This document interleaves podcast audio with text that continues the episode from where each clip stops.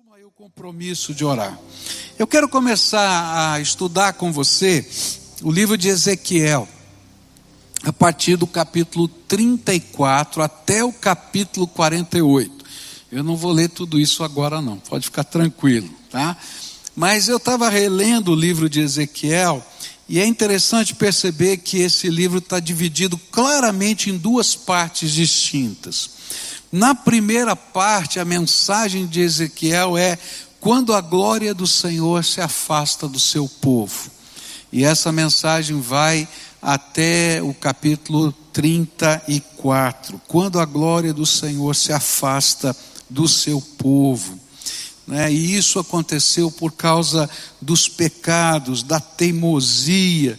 E então ele começa a, a pregar depois do capítulo 34, muda todo o cenário e ele começa a pregar uma mensagem de esperança. E a mensagem é: o que acontece quando a glória do Senhor volta, volta para o meio do seu povo.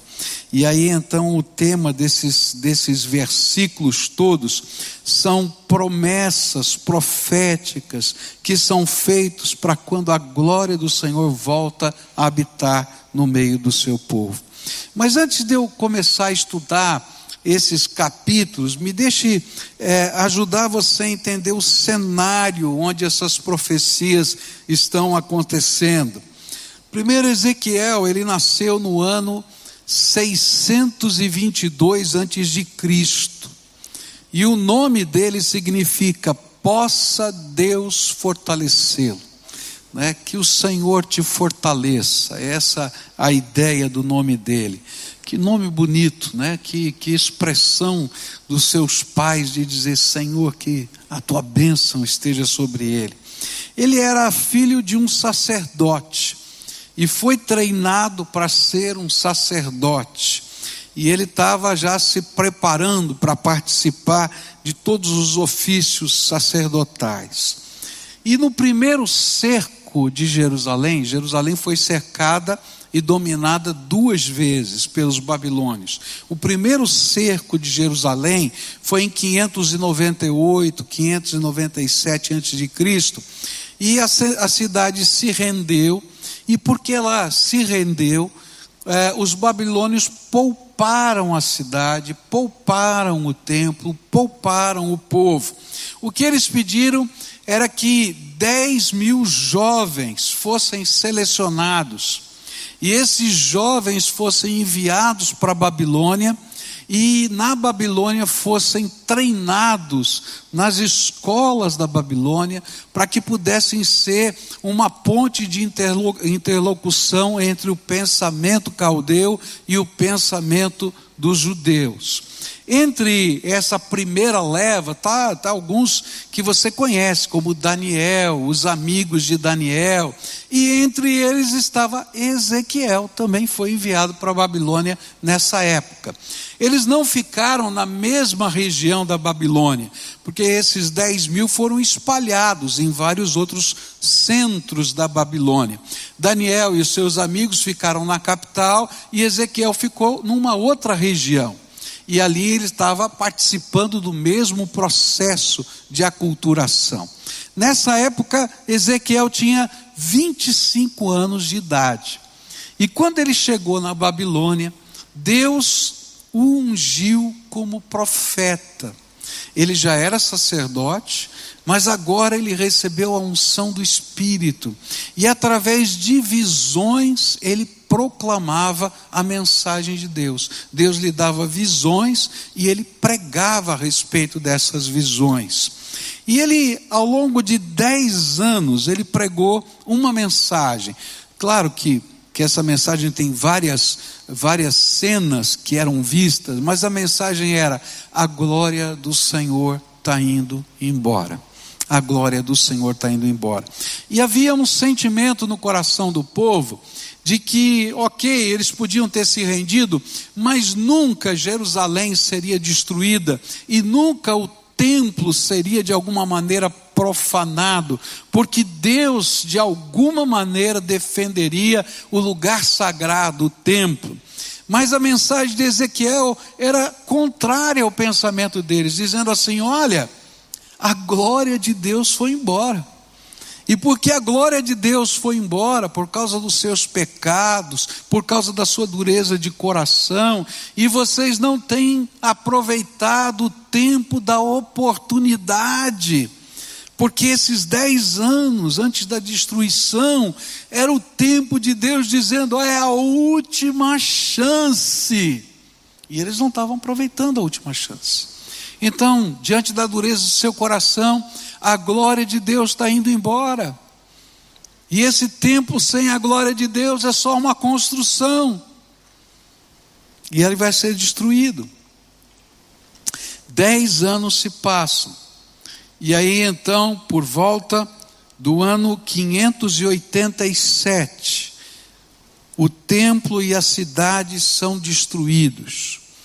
Os judeus se revoltam contra a Babilônia, se aliam aos egípcios, e então os exércitos da Babilônia vêm para lutar contra os egípcios, e a batalha de Carquemes acontece, os egípcios são derrotados, e na volta, os babilônios irados com o povo judeu, porque eles se tornaram traidores, eles invadem a cidade, destroem a cidade e destroem o templo e espalham os judeus no reino da Babilônia. Não é? E eles ficam então espalhados no reino da, da Babilônia. E é nesse tempo, quando acontece a queda de Jerusalém, que a mensagem de Ezequiel muda de tom. E as suas profecias passam a mostrar o que pode acontecer quando permitimos que a glória do Senhor volte a habitar no meio do seu povo.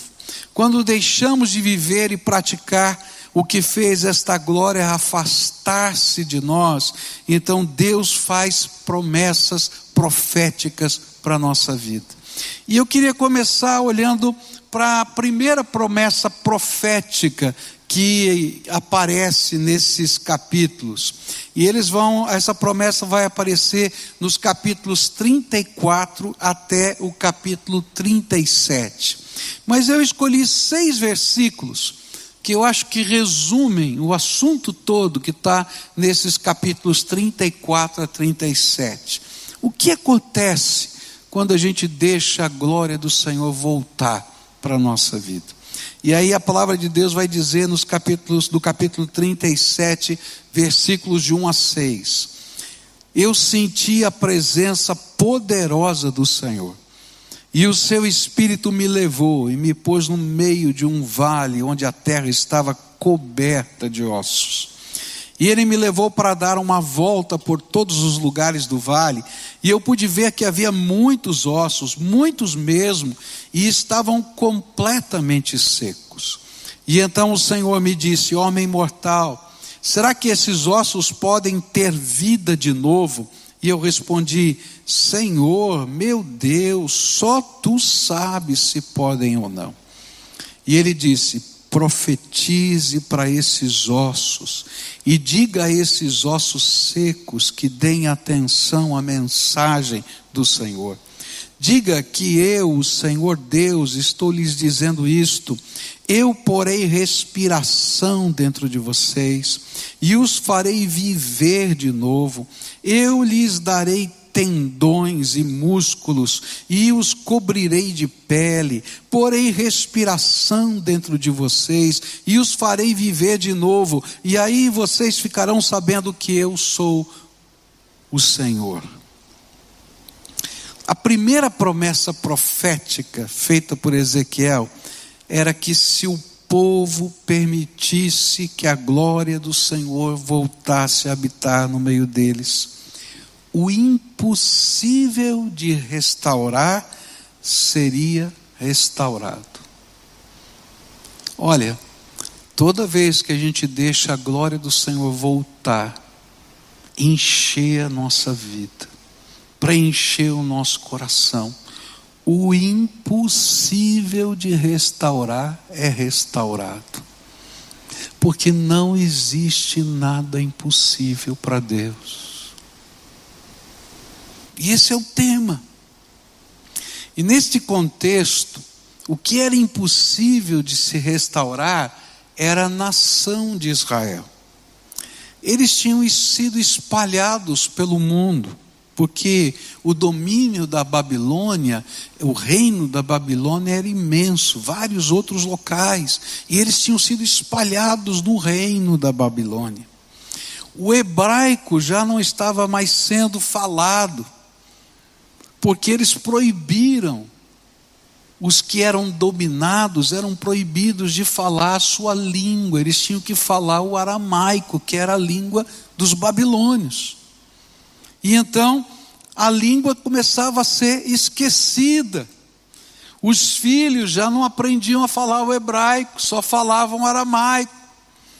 Aqueles que sabiam falar o hebraico eram os eruditos que sabiam ler em hebraico e liam as escrituras em hebraico porque a grafia era diferente.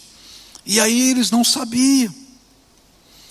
As terras que eram deles agora tinham sido possuídas e estavam sendo dominadas por outras pessoas, por outros povos.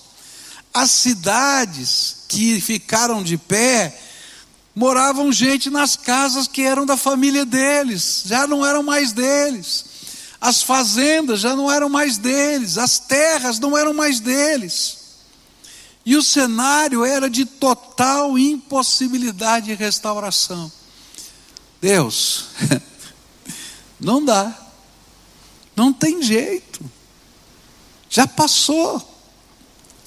Mas a profecia era que se a glória de Deus pudesse habitar novamente no meio do seu povo, mesmo que eles parecessem um campo de batalha antigo, cujos mortos não foram enterrados, e os ossos tivessem sido desconjuntados pelos animais, e agora estavam secos ao sol, mesmo assim, o Senhor era poderoso o suficiente para ressuscitar e restaurar a nação.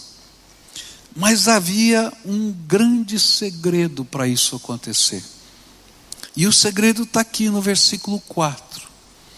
Profetize para esses ossos, diga a esses ossos secos que deem atenção à mensagem do Senhor. Não tem jeito da gente ser restaurado se a gente não permitir que a palavra de Deus e a vontade de Deus entrem na nossa vida e que façam as transformações que precisamos viver. Quando a gente vai ler os primeiros capítulos de Ezequiel, a gente vai descobrir que não faltava culto, não faltava oração, mas o profeta continuava dizendo assim: a glória do Senhor está indo embora. Mas você vai dizer, mas não falta culto, não falta oração, mas não havia mudança. E sabe, a história vai dizer para a gente que Deus tinha dado muitas oportunidades. Na época do pai de Ezequiel, houve um grande avivamento na terra, através do rei Josias. A Bíblia vai dizer que Josias, um jovem rei que havia sido educado por um por um sacerdote, ele assume o trono e ele decide no seu coração voltar para Deus. E o templo do Senhor estava em ruínas, diz a Bíblia. E ele diz: Eu vou fazer uma reforma nesse templo. Eu vou deixar ele bonito para a gente adorar a Deus. E quando as pessoas chegam lá e começam a fazer a reforma, sabe o que eles descobrem? A lei do Senhor que estava perdida. Porque às vezes a gente até perde a lei do Senhor dentro da nossa casa. Tem gente que tem dez Bíblias, cinco Bíblias, não sei quantas, mas não lê, não resolve nada, a lei está perdida. E ela foi redescoberta. E Josias disse: perguntou não é, para a profetisa Uda, é isso mesmo, está certo, é a lei, é a lei, então leia para mim. E ele começa a ouvir a leitura, ele rasga as suas vestes e diz: é isso que nós precisamos, não vamos mudar, não vamos ser desse jeito, vamos ser segundo a palavra de Deus, e uma reforma acontece. Lá nos altos das montanhas tinham os ídolos, E os ídolos representavam duas divindades da terra, Baal e Azera. E a palavra Baal significa Senhor da terra. E Azera era a deusa da fertilidade e a deusa da prosperidade. E duas coisas estavam ali, né? Três coisas estavam ali nesse contexto desses deuses que eram adorados nos montes. Era a ideia de que eu quero ser o senhor da terra, eu quero dominar, eu quero ter o controle da vida. Então eu quero buscar esse Deus que tem o controle, para eu controlar. E a zera é: eu quero curtir a vida e quero ter prosperidade. E, gente, pode mudar o nome dos deuses, pode mudar o nome dos cultos, mas se você olhar na história da humanidade, é isso que o homem está buscando o tempo todo. Pode ter uma forma diferente, mas as coisas estão acontecendo desse jeito. E aí ele tira de lá, mas esse rei morre. E já nos tempos em que Ezequiel está nascendo, o povo se esquece de Deus. E eles reconstroem os altares nas montanhas, e depois eles não satisfazem mais com os altares nas montanhas, e eles trazem Baal e Azera para dentro do templo. E Deus diz assim: Eu não consigo ficar mais nesse lugar. E a glória de Deus vai embora. Às vezes a gente não percebe como a gente traz aquilo que Deus detesta para dentro da nossa vida. E às vezes isso não vem numa forma ruim, às vezes vem apenas com desejo de desfrute, desejo de controle, desejo de sucesso, mas a gente inverte todas as ordens. E Deus dá um chacoalhão nesse povo e diz assim: Olha, os babilônios estão na porta, eles se rendem, e ele dá mais dez anos e diz: Olha, eu não consigo ficar no meio de um povo assim, e ele dá mais dez anos, e esse povo não ouve, não entende, não quer, e a glória do Senhor vai embora, e uma desgraça terrível acontece. E aí o Senhor diz para eles assim: Olha, agora que o templo está tá em ruínas, a vida de vocês está quebrada, o povo está disperso, vocês não têm mais terras, tudo quanto Baal e Azera prometia tinham caído por terra, nada funcionou. Se vocês voltarem para mim, não só com um culto, não só com uma oração, mas com tudo colocado no altar, e eu for o dono da vida de vocês, a minha glória vai voltar. E quando a minha glória voltar, eu vou fazer restaurações impossíveis. Ainda que essa nação esteja espalhada, eu vou trazê-la de volta. Ainda que as suas terras estejam ocupadas, vocês vão voltar para lá. Ainda que as suas cidades estejam em ruínas, elas serão reconstruídas. E o improvável e o impossível vai acontecer.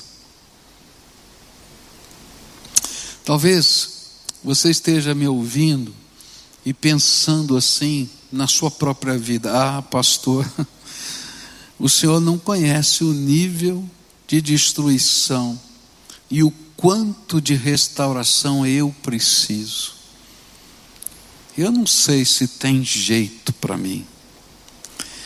E eu fico pensando: será que aquilo que você está vivendo é maior do que a imagem deste texto, um vale de ossos secos?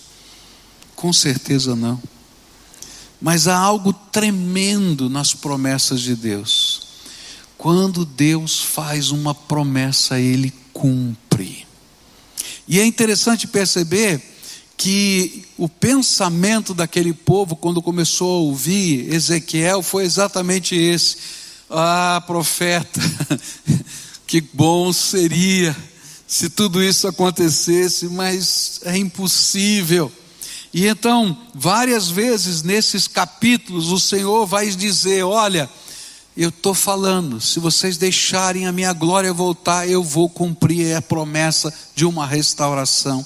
E lá em Ezequiel 36, 36, a Bíblia diz assim: Então as nações que estiverem ao redor de vocês e que subsistirem, saberão que eu, o Senhor, reconstruí o que estava destruído e replantei o que estava arrasado. Eu, o Senhor, falei e o farei. Queria que você repetisse comigo aqui, tá? Tem aqui bem no meio desse texto que está aparecendo na tela, tá? Vai dizer assim: que eu, o Senhor, reconstruí. Você consegue identificar onde está isso aí? Bem no meio? Então, fala comigo junto. Que eu, o Senhor, reconstruí o que estava destruído e replantei o que estava arrasado eu, o Senhor, falei e o farei. Palavra do Senhor. Quando a glória do Senhor volta, Ele reconstrói, Ele restaura, Ele faz milagres na nossa vida.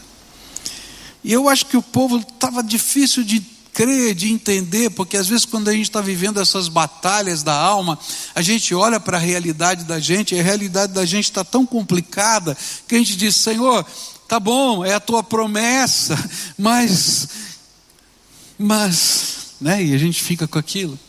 E aí ele repete, olha só, Ezequiel 37 versículo 14. E se a figura estava difícil de entender, ele fala claramente: ele diz assim: Porém vocês o meu espírito, a glória do Senhor está voltando, porém vocês o meu espírito, e vocês viverão.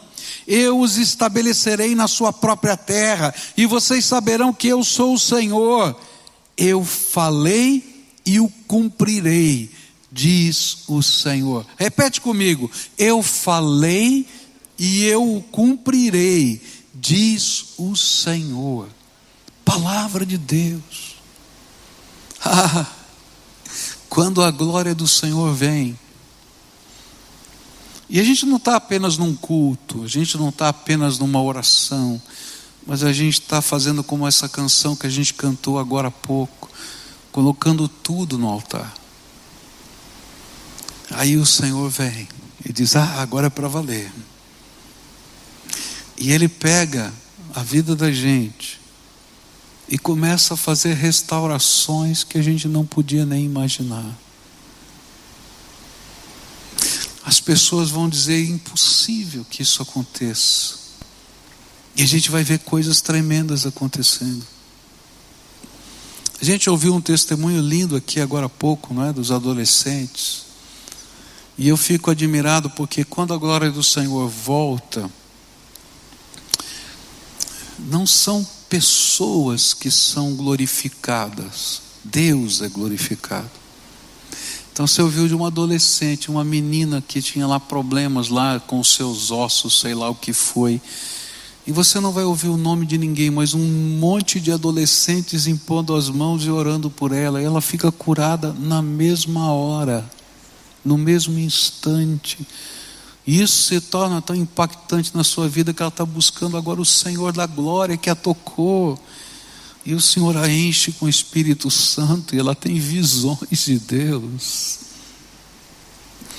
Sabe, quando a glória do Senhor vem, o improvável acontece diante dos nossos olhos e a gente não tem explicação.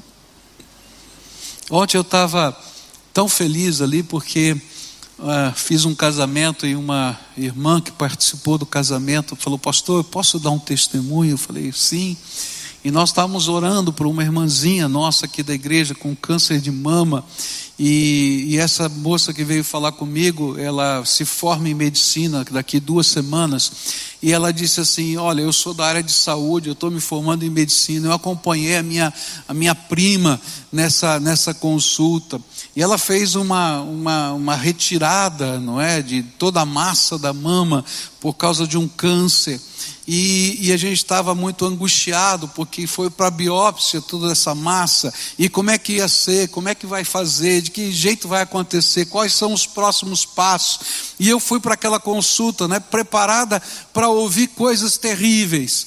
E de repente o médico diz assim: não sei explicar, mas não encontramos nada, nenhum nódulo, nada, nada, nada, nada. Deus é tremendo, o impossível acontece. Por quê?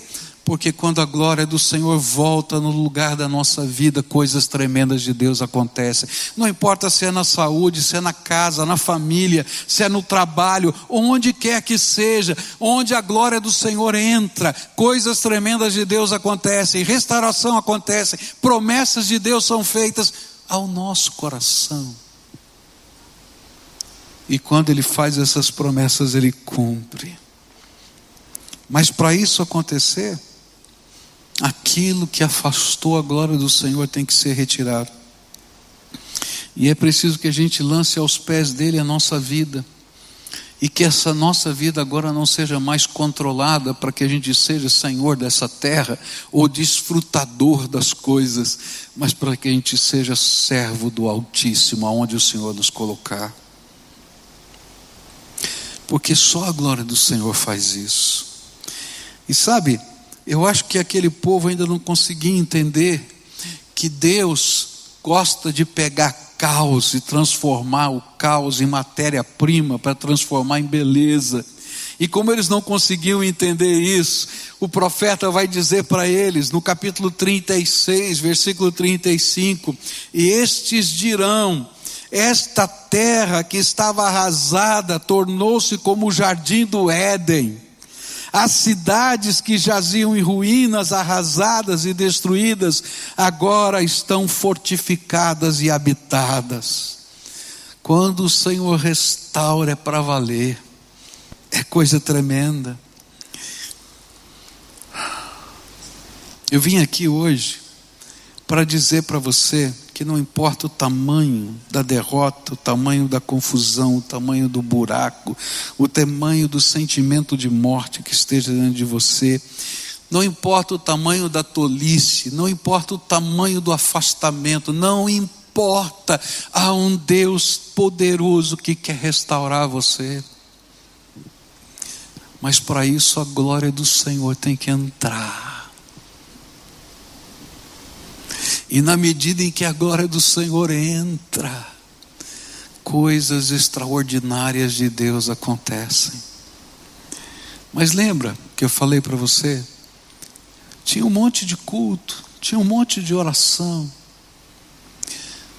Mas o que que impedia é que enquanto aquelas coisas que Deus não aprova estivessem na vida daquele povo, as orações e os cultos não valiam os olhos de Deus.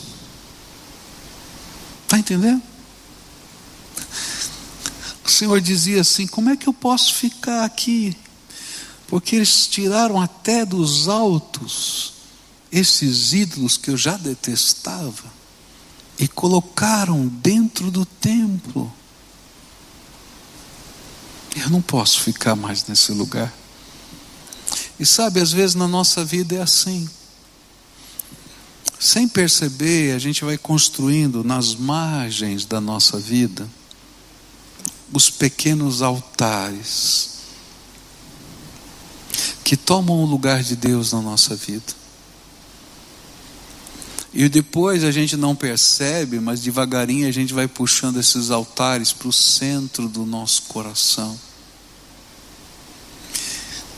E a gente não deixa de orar, de ler a Bíblia, mas a gente tem uma maneira diferente de olhar para a Bíblia, a gente tem uma maneira diferente de olhar para a vida.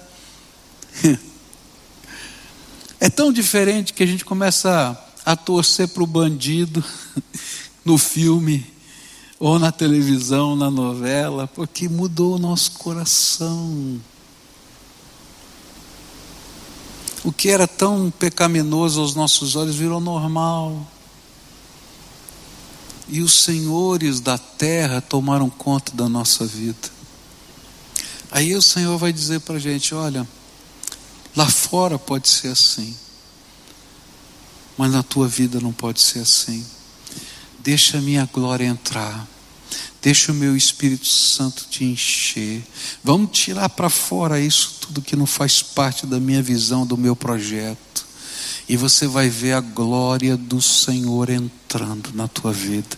E quando essa glória entra, coisas tremendas da graça vão acontecer.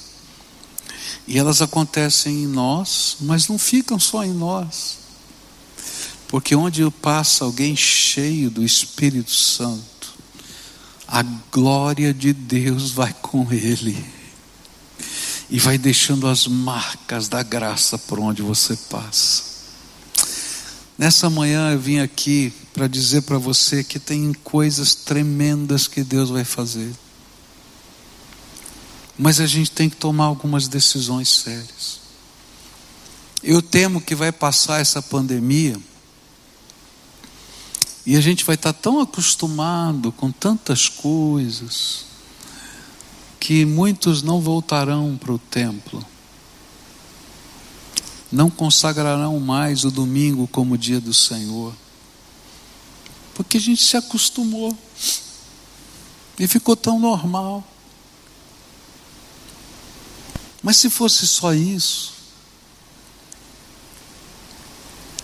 É interessante que no capítulo 33 do livro de Ezequiel, o povo começa a ouvir o profeta.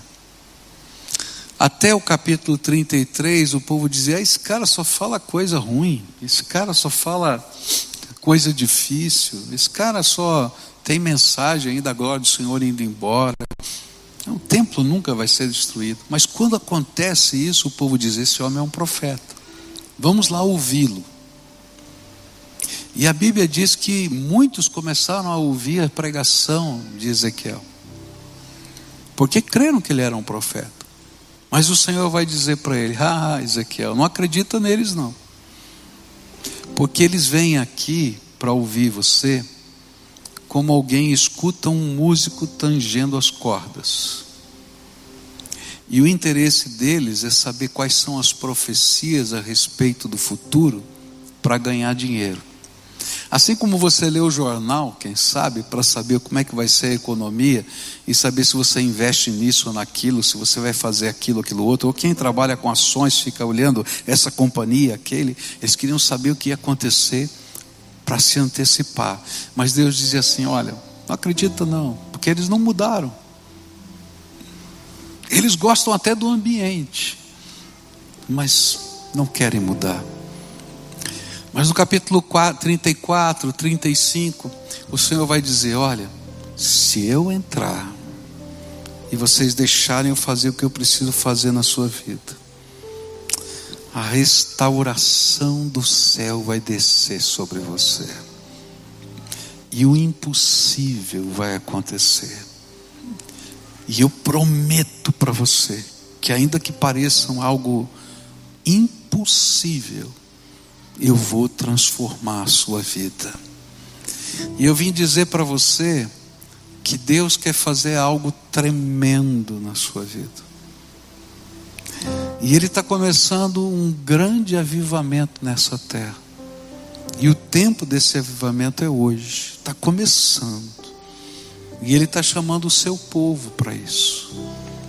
Mas não vai parar aqui, não, vai se espalhar pelo mundo inteiro pelo mundo inteiro. Ninguém vai segurar. A palavra de Deus vai ser pregada como nunca foi. Vai ser anunciada como nunca foi. Ao mesmo tempo que os inimigos do Senhor se levantarão ferozmente para combater essa palavra. Mas ninguém detém a palavra do Senhor. E aqueles que andarem debaixo da glória, da unção do Espírito, do poder do Senhor, verão coisas tremendas, restaurações lindas na vida. Eu não consigo ver muita gente aqui reconhecer, ver eu vejo, mas reconhecer muita gente de máscara, né? E tem algumas máscaras que parece que cobrem o rosto todo, eu não vejo nada, né? Eu não sei se falta óculos para mim, talvez falte um pouquinho de óculos, né? Mas algumas pessoas eu vejo aqui, eu consigo reconhecer. E eu quero dizer para vocês que alguns que estão aqui, que eu reconheço, eu conheço a história. E eu já vi coisas tremendas de Deus acontecendo nessas vidas. Eu já vi lares que foram restaurados. Eu já vi pais e filhos que não se conversavam, se convertendo um ao outro. Eu já vi famílias que perderam o contato com seus queridos há muitos anos se reconectarem e se transformarem em bênçãos outra vez. Eu posso ver aqui algumas pessoas. E eu sei que você que está me ouvindo pela rádio, você que está me ouvindo pela televisão, que está me ouvindo pelas mídias sociais, se você olhar, você vai lembrar de histórias em você, ou quem sabe de pessoas perto de você de restaurações impossíveis de Deus. E eu quero dizer, Deus quer fazer isso hoje. Deus quer fazer isso hoje. Mas para isso a gente tem que se colocar inteiro no altar.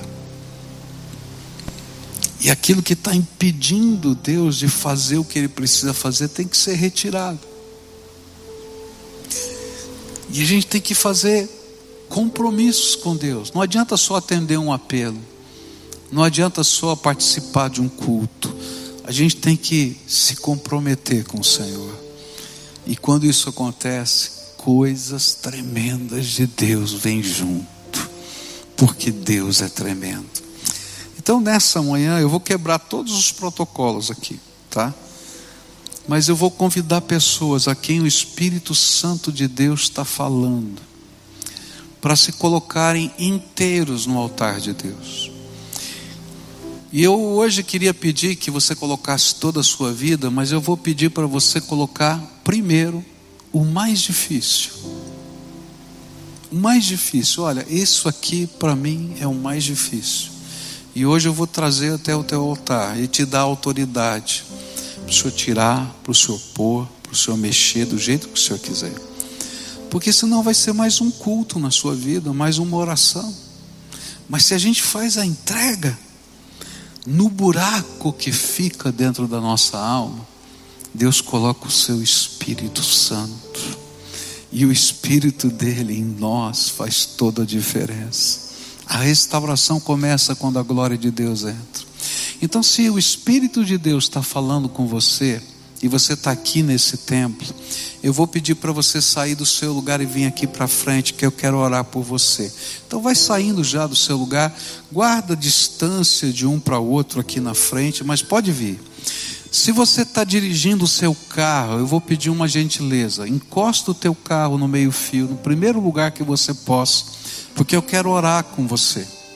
Se você está na sua casa, assistindo pelo YouTube, pelas mídias sociais ou pela televisão, eu vou pedir que você pare o que você está fazendo e você se ajoelha. Se você está no seu quarto, se ajoelha à beira da cama. Se você está é, na, na sala, se ajoelha ali perto do sofá.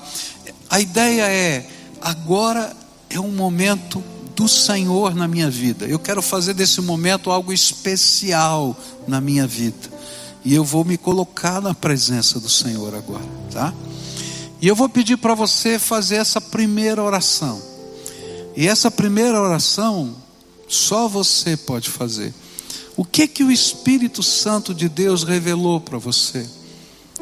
Que precisa ser colocado sobre o altar. Eu sei que você precisa de restauração, você precisa da bênção do Senhor, você precisa da visitação do Espírito, você precisa de algo de Deus, por isso Ele te trouxe aqui.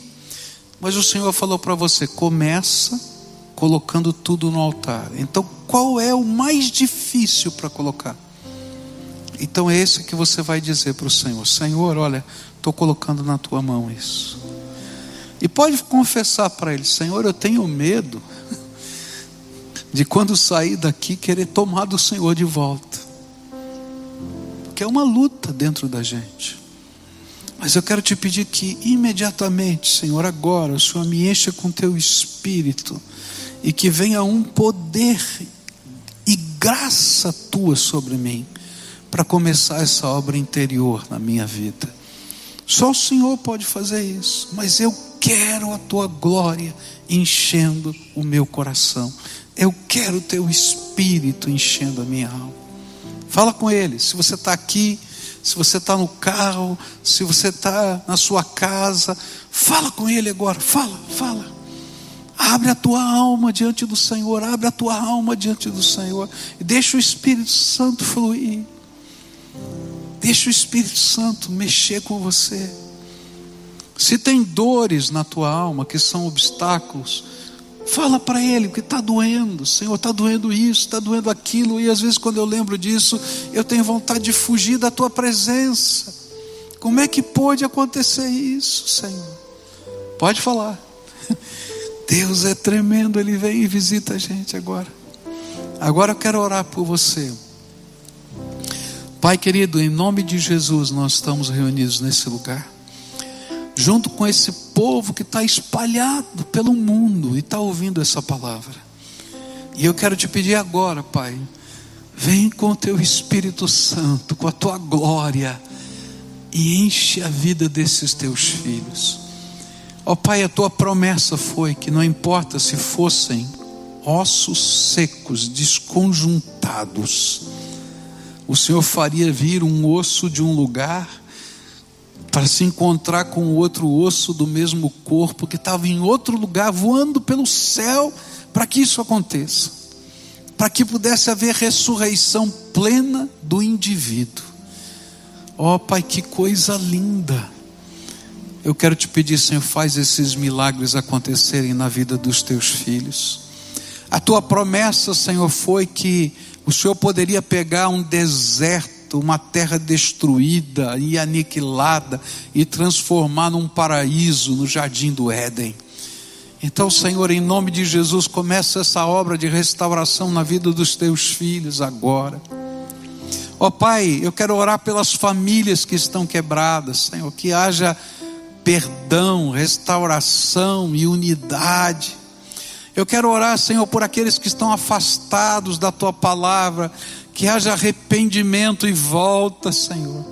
Eu quero te pedir, Senhor, por aqueles que estão enfermos, que haja cura em nome de Jesus.